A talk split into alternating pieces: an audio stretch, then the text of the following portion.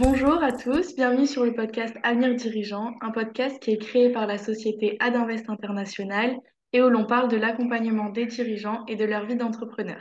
Je m'appelle Carla Decollière, je suis community manager chez Adinvest International et je serai l'animatrice de ce podcast. Aujourd'hui, j'ai Nicolas Stockel avec moi. Bonjour à tous. Bonjour Nicolas. Pour cet épisode, j'ai le plaisir d'accueillir Frédéric Salle, président de la société Scope 3. Bonjour euh, Frédéric. Bonjour tout le monde.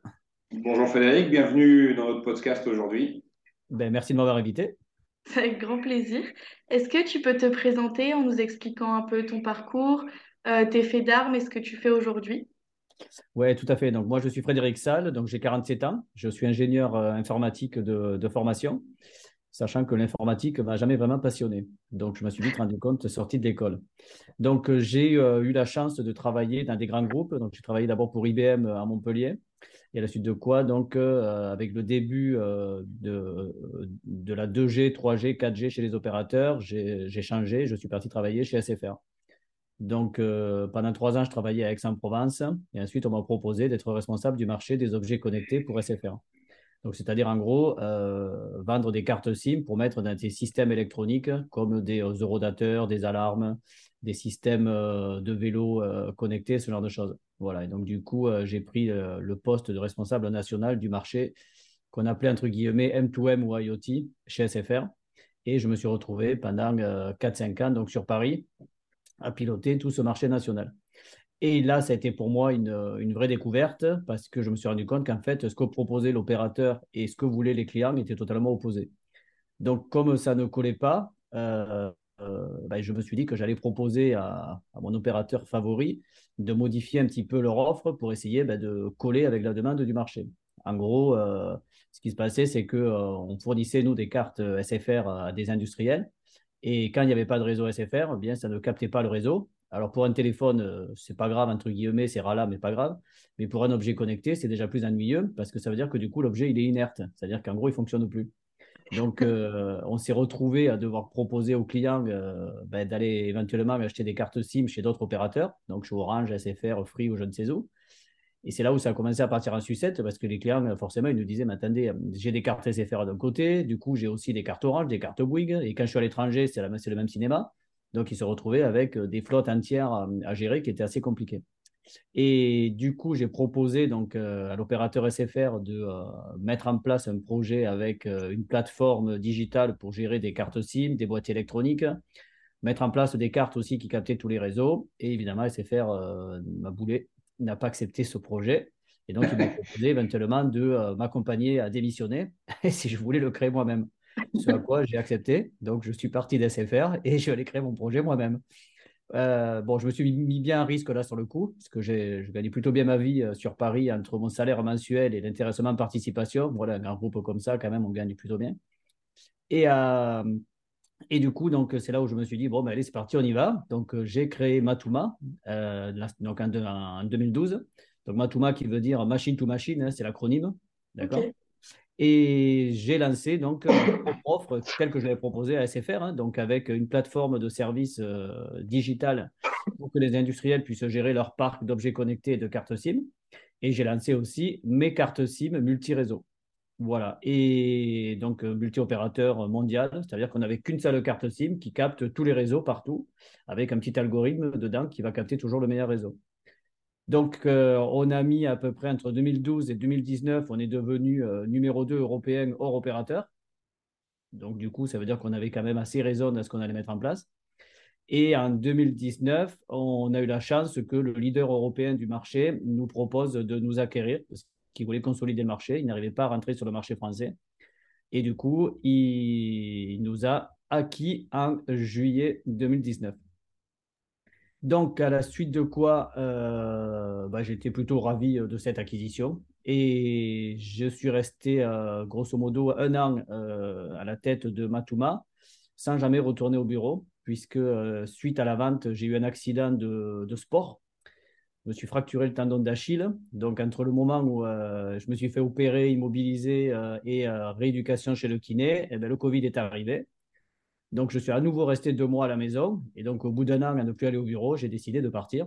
Je me suis dit que la boîte tournait très bien sans moi. Donc, je n'allais pas rester. Et euh, donc, rapidement, je me suis vite emmerdé à la maison. Voilà, pour la faire simple. Euh, pourquoi? Parce que ben, il y a trois, c'était il y a, ouais, il il y a deux, trois ans. Donc, voilà, euh, j'avais 44 ans. Et je me suis rendu compte que ben, j'étais un jeune retraité. Donc, il restait encore 20 ans à tirer, en gros, avec la nouvelle retraite. Jusqu'à 64 ans et que je ne me voyais pas rester sans rien faire. Voilà, donc du coup, euh, j'ai réfléchi un petit peu euh, à être bénévole dans une association. Et donc, je suis parti faire du bénévolat pendant un an dans une association du côté de Montpellier. Et c'est là où, pour moi, ça a été le déclic, c'est-à-dire je me suis rendu compte d'un fonctionnement qui était totalement absurde. Absurde, c'est que dans l'association, donc on aidait les, les familles en difficulté, et en fait, on leur donnait des paniers repas. Et moi, en tant que bénévole et les autres bénévoles, en fait, on avait quasiment rien pour travailler. Pas de table, pas de chaise, même pas de quoi accueillir les familles. Donc, c'était un peu désuet. Et du coup, quand je leur ai dit, mais pourquoi on n'a rien Ils m'ont dit, ben, parce qu'on a 5000 euros de budget par an et c'est fait pour aider les familles. C'est pas fait pour acheter du mobilier. Et à l'inverse, j'avais ma start-up, hein, Matuma, donc que j'avais euh, cédé entre-temps, qui, suite au Covid, euh, était en train de réorganiser un flex office et venait de résilier 300 mètres carrés de euh, locaux. Et donc, ils se sont retrouvés avec ben, tous les bureaux, tout le mobilier, en fait, qui était neuf, hein, puisqu'il avait deux ans à tout casser, parce qu'on avait tout remis à neuf, euh, à pas savoir quoi en faire. Et la seule solution qu'on nous proposait, en fait, c'était de mettre une benne au pied du bâtiment et de tout jeter à la poubelle. Et c'est là où je me suis dit, mais, ça, ça ne marche pas. On est après Covid.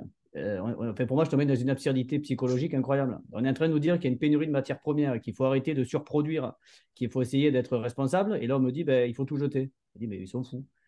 Et du coup, euh, j'ai cherché une solution, ben, je n'en pas trouvé. Et euh, donc, à la va-vite, la, première chose que j'ai fait, c'est que euh, je suis allé louer un camion. J'ai tout récupéré pour mon association. Donc, j'ai meublé mon association avec une partie, gratuitement, évidemment. J'ai donné le reste, on a vendu le reste à prix très bas aux bénéficiaires pour qu'ils puissent aussi s'équiper à la maison. Et le tout fait que j'ai fait éditer un CERFA de don en nature par l'association, qu'il a remis à Matuma et du coup, Matuma a pu défiscaliser l'ensemble du don. Et donc, ils ont récupéré euh, dans le bilan de l'argent numéraire suite à la défiscalisation. Donc, du coup, je me suis dit, tiens, c'est marrant, ça marche bien et tout le monde est content. Et euh, comment le digital peut aider à résoudre ce problème? Et euh, donc, du coup, j'ai réfléchi à une plateforme digitale pour que les entreprises qui ont plus besoin de leur équipement professionnel, notamment de leur mobilier, puissent le référencer sur la plateforme et des associations qui en auraient besoin puissent le récupérer. Donc, ça, ça marchait, mais ça ne donnait pas un modèle économique. Mais c'était sympa à faire. Et, euh, et puis, c'est en présentant, euh, j'étais aussi président de la French Tech à ce moment-là, à Montpellier. Et c'est en présentant ce projet aux membres de la French Tech où euh, un adhérent m'a dit Mais attends, mais moi, ton mobilier de seconde main, ça m'intéresse parce que je crée des coworking. Donc, ça s'appelle Bureau Co en l'occurrence, qui s'appelle Nordine, le, le, patron. Il me dit Moi, je crée des coworking. Et mon problème, c'est qu'il me faut du mobilier de seconde main pour les meubler. Parce qu'aujourd'hui, j'achète du neuf, c'est complètement absurde.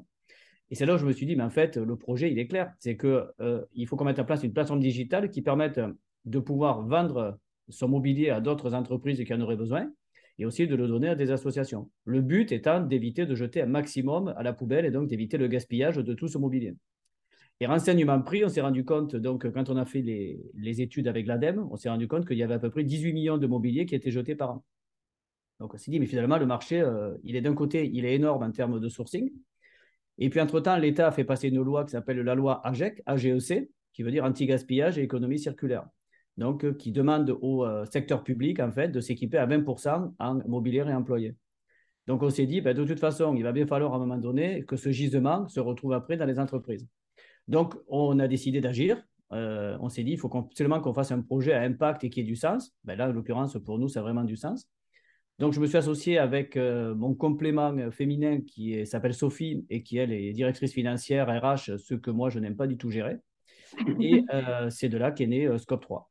Et après, je détaillerai euh, dans le débat un peu plus en détail ce qu'on fait, parce qu'entre l'idée de base et aujourd'hui, euh, on a beaucoup évolué. Ah, effectivement, euh, bon, il se trouve, Frédéric, on se connaît depuis déjà un petit moment, même si c'est, même si c'est de loin en loin. moi, ce que, ce que j'entends et ce que je retiens, dans ton parcours, chaque fois, c'est ce qui t'a permis d'entreprendre, ou en tout cas ce qui t'a donné envie d'entreprendre, bah, c'est les incohérences que tu as pu rencontrer ce soit avec Matouma, que ce soit euh, ta période entre les deux avec, du bénévolat, ou que ce soit aujourd'hui avec Scope 3. Donc ça, c'est quand même très intéressant. On, parlera un petit peu plus tard de RSE. On est en plein dans les sujets en ce moment. Le parcours est riche, intéressant, effectivement. Après, d'un point de vue plus personnel, alors là, on va arriver sur la fin de Matouma, effectivement, le moment où tu, décides de, de, céder cette société. Qu'est-ce qui te fait prendre cette décision, à part le fait que tu avais fait un petit peu le tour, peut-être, envie de voir autre chose? Qu'est-ce qui, à un moment donné, t'a fait appuyer sur le bouton et dire OK euh, au groupe qui te reprenait Que ce soit euh, décision personnelle, financière, un peu de tout. Hein. Tout à fait. Donc, c'est très intéressant. Euh, il y, y, a plusieurs aspects, en fait, qui m'ont fait décider. Il faut savoir qu'on a eu, entre, sur, sur les 7 ans, euh, entre 2012 et 2019, on a eu euh, quatre propositions de rachat, en fait. Donc, on, on était quand même assez intéressant comme, comme société technologique et j'ai refusé les trois premières parce que ce n'était pas le bon acteur pour nous racheter. En fait, lui, il voulait faire une diversification plutôt qu'un intérêt industriel. Ce qui m'a fait regarder donc avec la société qui nous a racheté, qui s'appelle Wireless Logic, qui est un groupe anglais, c'est qu'en fait, c'était nos homologues européens. C'est-à-dire, ils faisaient exactement la même chose que nous, à tous les niveaux. Donc, euh, commerce, donc intégration de cartes SIM, multi-opérateurs, plateforme digitale. Sauf qu'eux, ils avaient démarré 10-15 euh, ans plus tôt que nous. Donc, ils avaient déjà euh, tout un vécu. Et donc, eux, ils étaient très bien implantés sur tous les marchés du Nord. Donc, tout ce qui était Allemagne, Suède, Norvège. Par contre, ils, avaient du mal à s'implanter sur les marchés du Sud. Donc, France, Italie, Suisse, Espagne, là où, nous, là où nous, on était implantés. Donc, ce qui m'a fait décider, c'est que lorsqu'on s'est rencontré avec euh, le directeur général, la première question que, qu'on s'est posée, et c'est vrai que du coup, euh, ça m'a mis cinq minutes à réfléchir, c'est qu'on euh, on, on a posé carte sur table et je lui ai demandé c'est quoi, c'est, quoi ton projet? Je lui ai dit mais moi, mon projet, c'est de lever des fonds et de devenir leader européen. Et je lui ai demandé à l'inverse c'est quoi son projet? Il me dit moi, c'est de lever des fonds et de, de devenir leader européen. Et là, j'ai réagi. Je me suis dit, de toute façon, un leader, il n'y en a qu'un. Il n'y en aura pas deux. Donc, ça sera lui ou moi. Sauf que le problème, c'est qu'à ce moment-là, lui vient de lever une somme énorme sur le marché anglais, qui est quasiment dix fois plus que ce que moi j'aurais levé sur le marché français. Donc avec une volonté d'aller consolider tout le marché européen à lui tout seul. Et le fonds qu'il y a derrière, c'est un fonds à plusieurs milliards d'euros, voilà, que, je connaissais. Donc du coup, je me suis dit, bon, déjà, euh, on se met en risque parce qu'on va avoir un mastodonte en face de nous qui va, qui va arriver. Deuxièmement, euh, allait arriver donc le marché 4G, 5G avec les évolutions technologiques des opérateurs. Et donc, il fallait avoir aussi une capacité critique de négociation avec les opérateurs européens pour pouvoir justement acquérir du réseau. Et lui, avec le, volume d'entreprises qu'il était en train de faire, il aurait une meilleure capacité que moi. Donc, ça veut dire qu'il aurait été plus compétitif que nous sur le marché. Donc, je me suis dit, euh, on se met en risque si on rate cette opération-là. Et en inverse, un effet positif, c'est qu'on crée un groupe européen qui était, euh, qui était quasiment le plus gros groupe européen, qui demain pouvait rapidement s'exporter à l'international. Donc ça veut dire qu'on pouvait aller conquérir les États-Unis, euh, l'Asie, parce qu'on devenait le plus gros européen. Donc voilà, donc pour moi, ça a été une vraie opportunité de fusion industrielle avec une, une, entreprise dont on savait qu'ils n'allaient pas en plus démanteler Matuma, parce qu'ils avaient besoin de l'ensemble des compétences de Matuma de toute façon. Donc ça, c'était le premier aspect. Donc c'était vraiment une vraie raison de fusion industrielle avec une vraie logique pour créer un grand groupe européen. Et deuxièmement, il y avait l'aspect aussi euh, financier, c'est que euh, ce qu'ils nous proposait financièrement correspondait à nos attentes entre mes actionnaires et moi-même. Donc, à, à, ce moment-là, euh, Frédéric, tu tu, le, capital était réparti comment chez Matuma tu, étais seul maître à bord Il y avait déjà d'autres actionnaires? Comment c'était organisé? Ouais, pas du tout, parce qu'en fait, on avait fait une levée de fonds en 2014 donc, du coup, le capital était réparti entre euh, mon épouse, moi-même et mon associé qui s'appelle John et euh, nos investisseurs. Donc, on en avait deux, hein, des investisseurs en l'occurrence d'Occitanie, puisqu'on avait voulu rester euh, local, et proximité, donc qui s'appellent Soridec et Sophie Laro. On entend bien ton accent que tu es plutôt du côté de Montpellier. Voilà, je, je suis attaché à, ma localité. Donc du coup, bah, l'opportunité financière était évidemment, j'imagine, très intéressante et euh, ça, ça, pèse fort dans la balance. Enfin, toi, euh, du coup, là, si on prend les choses de manière un peu plus objective, euh, on dit toujours, oui, je fais pas ça que pour l'argent. Si, il y a quand même un moment donné, le, le, le, montant pèse dans la balance. On dit toujours, s'il si y a suffisamment le nombre de zéros, je serai toujours vendeur. C'est, ça, ça, a pesé ou c'était vraiment le projet industriel qui t'a plu au départ? Alors, au début, on n'avait pas parlé d'argent, on n'avait parlé que du projet industriel. Donc déjà, ça partait, on n'avait pas de frein sur le projet industriel. Il correspondait bien. Euh, effectivement, il fallait jointer le fait qu'on allait euh, avoir le montant financier qui correspondait. Pourquoi? Parce que quand des investisseurs rentrent au capital, ils demandent un TRI. Bien sûr. Et du coup, il fallait aussi que le TRI corresponde à ce pourquoi ils avaient investi il y a cinq ans. Donc, en l'occurrence, voilà, il correspondait, il y avait même une plus-value derrière. Donc, du coup, on était tous en phase pour céder. Et puis, et puis, je veux dire honnêtement, euh, je pense que le train passe rarement deux fois à ce niveau-là. Donc là, euh, pour nous, c'était l'acteur idéal puisque c'était vraiment, euh, il n'y en avait qu'en Europe, en fait, avec qui on pouvait vraiment faire cette fusion. C'était eux parce que c'était vraiment le plus gros européen et c'était vraiment notre homologue pur à 100%. Oui, donc ça avait du sens en plus, vraiment. oui, oui, ça, avait du sens. Oui, tout à fait. Peut-être un autre acteur qui aurait mis le même montant, on aurait regardé, mais je ne sais pas si ça l'aurait fait. Je ne suis pas sûr. Si j'avais eu le sentiment qu'ils allaient démanteler l'entreprise uniquement pour récupérer ben, les clients, par exemple, euh, oui, ça n'aurait pas été la même réflexion. On savait aussi que notre activité était ultra rentable. Euh, pour donner un exemple, à l'heure où je vous parle, Matuma, c'est 25 millions d'euros de chiffre d'affaires avec 12 millions d'euros d'EBITDA. Ah il y a quasiment 50% d'EBITDA sur CA. Euh, on était quand même, quand je suis parti, on était à 30% d'EBITDA sur CA. Donc de toute façon, on avait une telle rentabilité que je n'avais pas d'urgence à vendre. Sauf que là, on avait le bon acteur. Donc oui, il y avait l'aspect financier, mais j'aurais très bien pu attendre quelques années, je n'étais pas pressé. Oui, c'était le bon moment, quoi. Ouais, et après, il y avait un aspect aussi psychologique qu'il ne faut pas négliger, c'est que quand on crée une startup, c'est euh, comment dire, c'est fatigant, c'est moralement quand même assez lourd à développer, surtout au début. Et nous, avec mes associés, on était à 7 ans de développement. Et très honnêtement, je sentais qu'aussi on était un peu fatigué. Voilà. Ouais.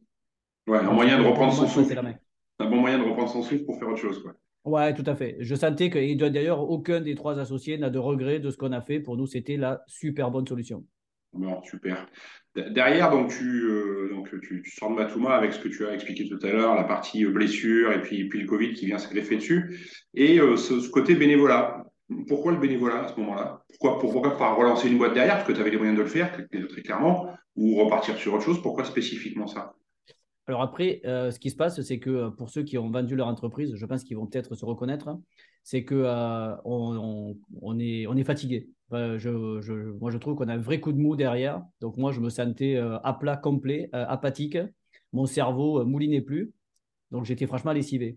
Et ce qui s'est passé, c'est que, et je ne l'avais pas pesé quand j'ai vendu, c'est que je pensais aller faire la fête, le tour du monde et boire des cocktails en C'était l'image que je m'en étais fait. J'avais juste oublié un petit détail, c'est que j'ai deux enfants en bas âge qui ont 10 ans. Et, là, la réalité, ouais, c'est un gros détail que j'avais occulté. Mon cerveau euh, n'y a plus pensé. Et, mais parce qu'on s'est focusé sur la vente, hein, c'est pas que c'est pas que je les ai oubliés, loin de là.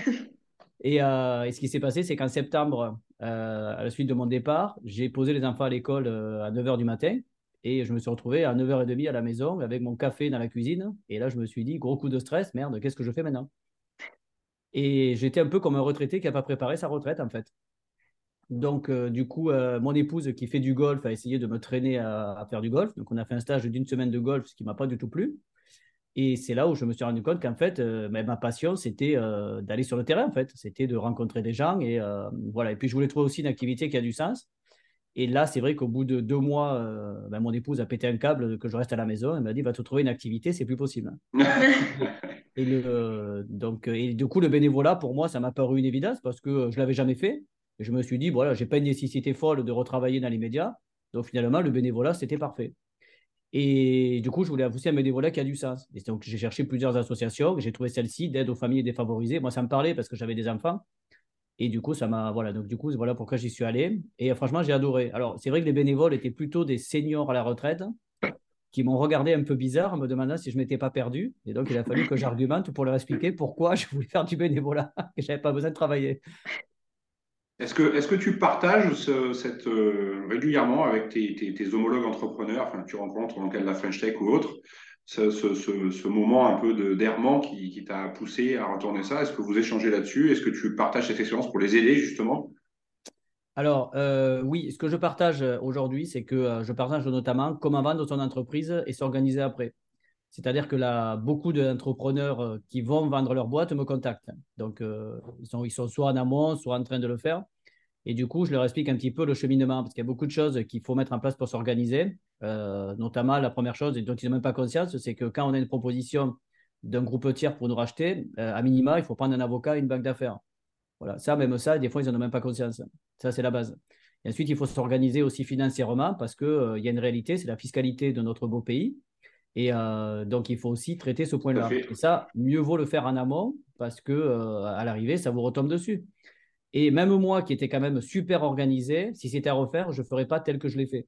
Moi, voilà, j'ai travaillé, et principalement sur un point, c'est que j'ai travaillé entre une holding donc avec un apport de titres sur une holding. J'ai travaillé avec directement de la prise de cash en direct suite à la vente.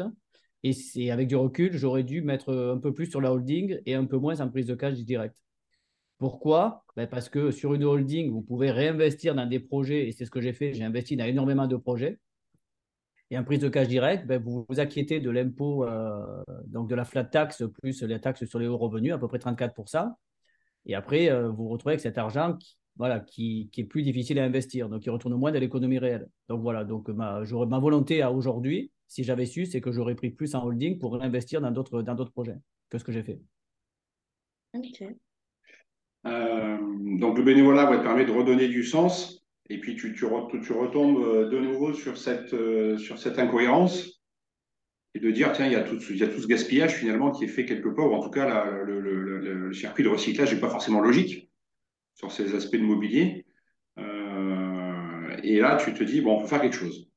Donc à, quel, à quel moment tu ou avec qui, ou, par rapport à qui, ou avec qui tu en discutes pour te dire, tiens, je remonte une activité, je remonte une boîte, ça nécessite de refaire un business model. Enfin, c'est de ça que ça, que ça part, ou c'est plus de se dire, tiens, je vais éviter du gâchis au départ? Non, à la base, ce qui me, ce qui me motive, c'est que je m'étais toujours dit, euh, je n'ai pas nécessité forcément à recréer une entreprise. Ça, c'était le premier point. Et ensuite, je me suis dit, si je le fais, c'est que vraiment que ça a du sens. Je ne voulais pas retourner dans la technologie pure comme je l'avais vécu. Euh, voilà, je voulais quand même me lever le matin me disant, ben, ça sert à quelque chose. Et puis d'un autre côté, avec mes deux enfants de 10 ans et 8 ans, hein, je me suis dit, si on ne fait pas nous quelque chose à notre niveau, euh, c'est eux qui vont devoir gérer aussi une grosse partie. Donc même si c'est une goutte d'eau, ça sera toujours ça de gagner. Et sauf que je ne peux pas relancer tout seul parce qu'il y a plein de choses que je ne maîtrise pas. Et je, le sais, et je le sais pertinemment, notamment la finance, le RH, l'administratif. J'aime pas. je ne vais pas m'en cacher. Ce n'est pas mon truc. Et du coup, avec qui j'en parle? Eh bien, Tout simplement, j'en parle avec euh, une, une, amie euh, qui, est, euh, qui, sont des, qui, sont des, qui sont des parents et dont nos enfants sont amis à l'école. Donc, mon fils de 10 ans est ami avec son fils. Et pourquoi je lui en parle? Parce qu'elle, à ce moment-là, elle est directrice financière d'un traiteur sur Montpellier. Et suite au Covid, ça a été très compliqué pour elle. Parce qu'en fait, ils ont dû arrêter de travailler et elle a dû gérer beaucoup de problèmes. Et donc, elle est, elle est un peu lessivée sur le sujet et elle a envie aussi de, bah, de faire des projets qui ont du sens. Comme beaucoup de monde d'ailleurs actuellement. Hein. je veux dire, pour moi, c'est une vraie tendance. C'est une réalité, oui, tout à fait. Ouais, c'est une réalité. C'est une réalité. Et le, je pense que le Covid a vraiment accéléré ce phénomène. Et du coup, euh, donc je lui présente le projet. Et comme elle est directrice financière, je me dis, bon, on est amis, euh, c'est mon, mon complément féminin parce que je suis aussi très euh, regardant sur la mixité de nos équipes hein, pour vraiment faire un mix 50-50, donc, et on s'y tient. Et ensuite, je me dis, elle en a peut-être marre de son activité, donc je lui présente le projet. Ce à quoi, effectivement, elle était bien dans cette réflexion de dire, ben voilà, j'en ai un peu marre de gérer des problèmes qui n'ont pas de sens tous les jours. Envie aussi de partir sur un projet qui a du sens. Et le déclencheur, c'est qu'on réfléchissait depuis quatre mois au projet. Moi, je ne savais pas trop, mon cerveau n'était pas encore reparti en fonctionnement optimal. Il, était il, voilà, il, pataugeait encore. Et ce qui a déclenché vraiment les choses, c'est qu'un euh, un beau matin, elle est arrivée en me disant C'est bon, j'ai démissionné, on peut partir sur le projet. Waouh ah, ah, C'était efficace. Ça a été efficace. Sans qu'elle me dise J'envisage de démissionner. Donc, ça a été. Euh, et là, je me suis retrouvé euh, un peu démuni, euh, me disant merde, qu'est-ce que je fais maintenant? J'y vais, j'y vais pas. Ouais, elle compte sur moi, quoi. Ouais, voilà, exactement. Euh, et, et puis finalement, voilà, j'ai réfléchi. Alors, je me suis laissé un petit mois quand même de réflexion parce qu'il fallait moi, me relancer. Il faut que je sois sûr. Voilà, si j'y vais, c'est que je suis à fond. Et puis, je me suis dit, non, mais finalement, l'opportunité, elle est trop intéressante. Et je suis parti dans ce métier qu'on connaissait pas du tout. Parce que le mobilier de seconde main pour les professionnels, on ne savait pas du tout où on allait. on avait l'idée, mais on ne savait pas si ça allait prendre ou pas. Et du coup, on est parti dans ce projet. Et franchement, je le remercie tous les jours de m'avoir mis ce petit coup de pied au cul euh, mhm. involontaire, entre guillemets, parce que euh, c'est vraiment génial. Enfin, ce qu'on a mis en place, moi, je trouve ça génial. Du coup, qu'est-ce que vous faites là dans Scope 3 ah, Alors, du coup, euh, on est parti dans cette idée d'anti-gaspillage, d'accord? Donc, on voulait faire une solution vraiment pour, pour faciliter l'accès aux entreprises à la, à la transition écologique sur leur mobilier, pour les rendre aussi responsables. Donc, ce qu'on fait, c'est qu'on euh, on a développé une plateforme digitale, scope3.com, qui permet donc aux entreprises euh, de pouvoir s'aménager directement leur nouveau bureau en seconde main. Donc, sur la plateforme, en fait, elles vont pouvoir euh, ben, retrouver tout ce qui est bureau de seconde main, fauteuil, les tables de réunion, voilà, tout ce qu'il leur faut pour s'aménager. On est en train de mettre en place un label parce qu'on veut garantir aussi le mobilier pour changer l'image de la seconde main. Parce que souvent, on a des entrepreneurs qui nous disaient Oui, mais la seconde main, c'est le vieux bureau d'angle marron, c'est dégueulasse. C'est un petit peu ça, ouais. ouais, mais ça, ça c'est vraiment notre gros frein. Donc, du coup, maintenant, on certifie et on garantit le mobilier. Euh, ils peuvent le sélectionner directement sur photo. On n'a pas de bureau d'angle marron, hein, désolé, mais ça ne fait plus, effectivement. On a d'autres filières pour le, recycler. Mais nous, on prend que du euh, mobilier avec des entreprises qui ont un an, deux ans, et qui, pour des raisons comme Matuma, doivent redimensionner leur bureau, en fait. Là, je prends toujours un exemple. On a un coworking à Paris qui fait 3000 m2, euh, c'est à six mois. Et ils ne l'ont jamais utilisé parce que le coworking n'a jamais ouvert. Et donc là, on récupère tout le mobilier. Donc, c'est du mobilier qui est, qui, est, de super qualité, qui est, il est neuf. Et en fait, on travaille que sur ce type de mobilier, c'est-à-dire du mobilier récent, joli, donc, du coup, soit les entreprises peuvent s'aménager, soit nous-mêmes, on est devenu, on a créé un service d'aménagement pour aider les entreprises à s'aménager. Donc, elles nous envoient leur plan elles nous envoient leur plan de locaux, et ensuite, donc, on leur crée euh, l'aménagement clé en main, et ensuite, on leur livre, on leur fait l'installation. Est-ce que, est que Scope 3 a vocation à, faire la même chose sur d'autres produits d'entreprise alors, en fait, euh, quand on a créé la boîte, on a tout testé. C'est-à-dire, ne sachant pas ce qui marchait ou pas, dans le doute, donc, on a raté ici très large. Donc, on a pris euh, à la fois de l'électronique, donc des ordinateurs, des écrans, des télés, des, fours, des micro-ondes, des lave-vaisselle. Voilà, on a pris à peu près tout ce que les entreprises voulaient se séparer. Et en fait, avec du recul, on s'est rendu compte que tout ce qui est électronique, il y a des filières de reconditionnement spécialisées. Donc, mieux vaut que ça parte dans des sociétés spécialisées qui reconditionnent et qui vendent après sur des plateformes autres. Et tout ce qui est, euh, comment dire, euh, lave-vaisselle, voilà, électroménager, mieux vaut que ça parte sur des partenaires associatifs comme Envie, avec qui on travaille, qui eux, ils ont des, euh, bénévoles en réinsertion et ensuite qui vont réparer ce genre de mobilier, qui vont le vendre après dans leurs ateliers. Donc, du coup, on s'est rendu compte que la grosse demande, elle est vraiment sur le mobilier d'entreprise. Donc, pour l'instant, on va rester là-dessus. On peut, on peut ouvrir demain, mais en fait, on a une telle demande sur le mobilier d'entreprise que autant se focuser dessus tu as une vision pour cette société? Vous avez avec Sophie une vision tous les deux de cette société à terme, à 5 ans, à 10 ans, euh, ou c'est vraiment un peu pour l'instant encore au jour le jour? Non, on a, on a une vision parce qu'on se rend compte que euh, se rend compte que le marché est très dynamique parce qu'il y a beaucoup d'entreprises qui ont pris conscience donc déjà que s'équiper en seconde main, ben, c'est super beau, c'est super qualitatif. Il y a aussi des jeunes générations qui arrivent qui ont vraiment cette mentalité. Euh, quand on voit des personnes qui arrivent à 25-30 ans, elles veulent vraiment des solutions à impact. Euh, et ça, c'est voilà, et ça, ça me fait plaisir parce que toute cette génération est vraiment euh, prise dans cette, à cette prise de conscience en fait euh, sur, sur l'environnement et sur l'impact. Et ce qu'on sait aussi, c'est que du coup, si on arrive à avoir la qualité et la quantité en mobilier de seconde main et à le garantir derrière, on va pouvoir être une plateforme référente sur cet aménagement de seconde main. Donc, nous, ce qu'on vise effectivement, c'est être un des principaux fournisseurs en France et demain en Europe, parce que de toute façon, la problématique, elle est la même dans le monde entier, en fait, hein. c'est d'éviter ce gaspillage, euh, d'avoir cette plateforme digitale qui, serait le, qui est, le leader de la fourniture de mobilier certifié de seconde main. Sur ce sujet de, la recyclabilité, la durabilité, etc., euh, de manière un peu plus large, tu vois comment, toi, la société, la société avec un grand S hein, de demain, et, notamment le rôle de l'entreprise ou de l'entrepreneur dans cette société? Alors, comment je, comment je le vois ben, Comment tu le vois ou comment tu as envie de le vivre, toi Comment tu veux le, tu veux le mettre en avant?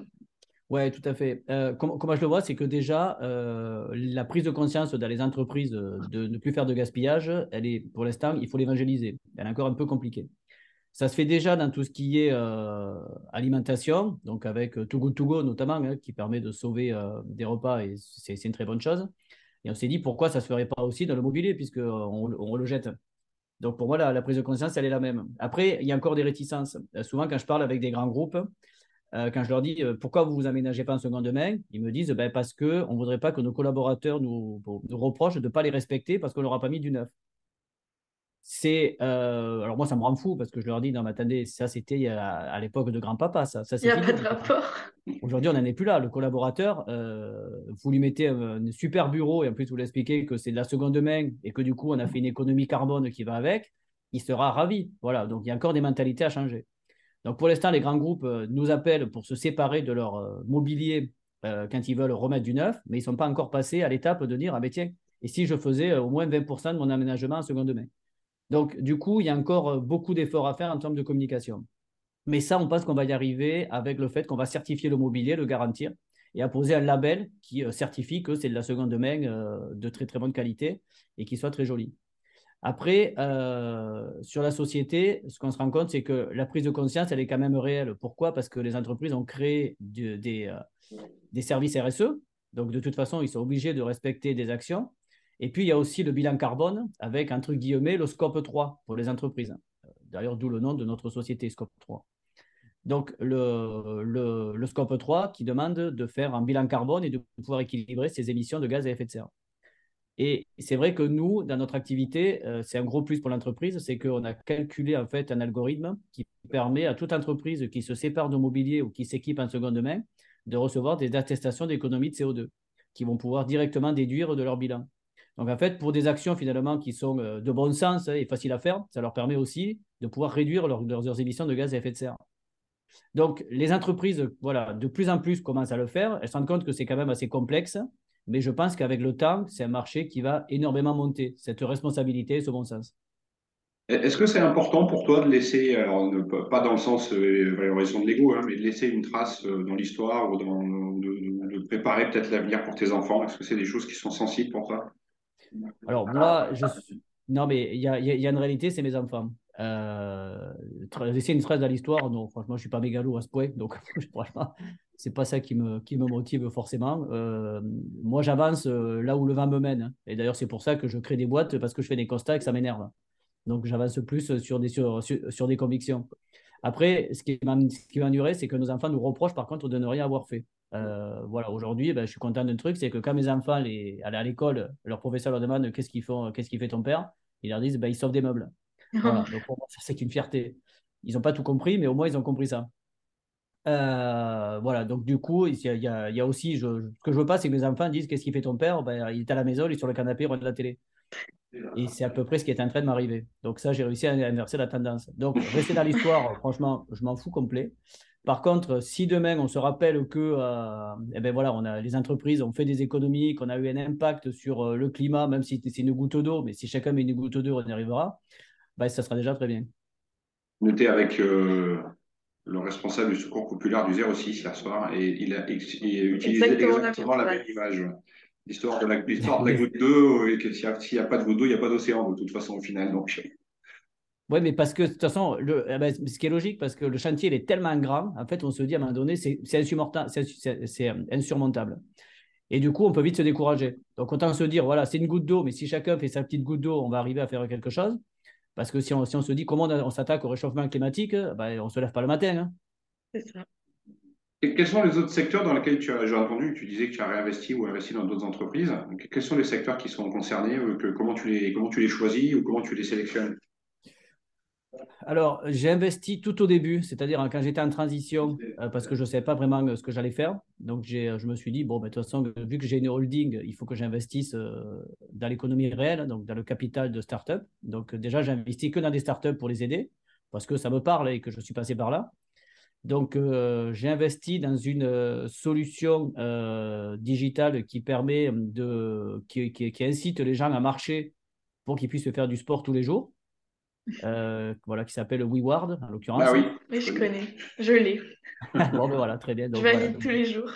Donc, je suis euh, actionnaire, euh, voilà, bon niveau de cette entreprise parce que j'ai parce que j'ai beaucoup cru et surtout que le dirigeant, j'ai adoré le dirigeant. Avant tout, voilà, c'est aussi une histoire humaine, hein, c'est que j'ai beaucoup aimé le dirigeant, son histoire, et puis et puis le et puis l'impact que ça pouvait avoir. Donc voilà, donc pour moi c'est une startup à impact hein, parce que ça oblige à se bouger. Euh, plutôt que de rester devant une Switch euh, à la maison. Et ensuite, j'ai investi dans un domaine qui sont les objets connectés parce que je m'y connaissais, que je connaissais le dirigeant, donc ça me parlait. Et ensuite, j'ai investi dans une autre société qui est dans le sport, dans la Sportec, euh, et qui permet de faciliter la, pour, pour, faire des sports nautiques.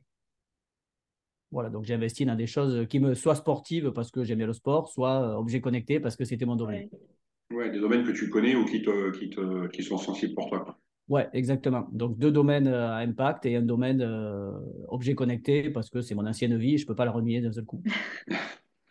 Le prochain projet de Frédéric Sall, c'est quoi?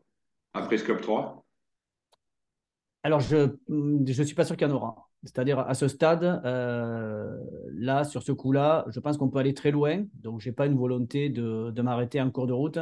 Donc, pour moi, la volonté, c'est, comme je disais, c'est de devenir vraiment des référents sur le mobilier de seconde main. Donc, euh, j'ai tendance à penser qu'on peut aller très loin avec cette société. Je n'ai pas, pas d'ambition de faire d'autres projets.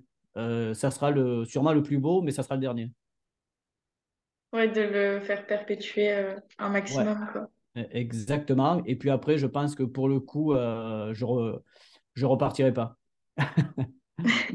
voilà, je après, ce sera la retraite, c'est bon. Ouais, après, ça sera 64 ans, ça sera l'âge de la retraite. Dernière, ouais, pour, pour, en guise de conclusion,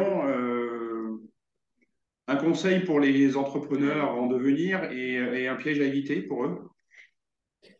Alors, pour moi, euh, j'ai deux, euh, comment dire, j'ai deux maximes que je sors tout le temps. Quand on est entrepreneur, il faut pas trop réfléchir des fois, sinon on se lance jamais.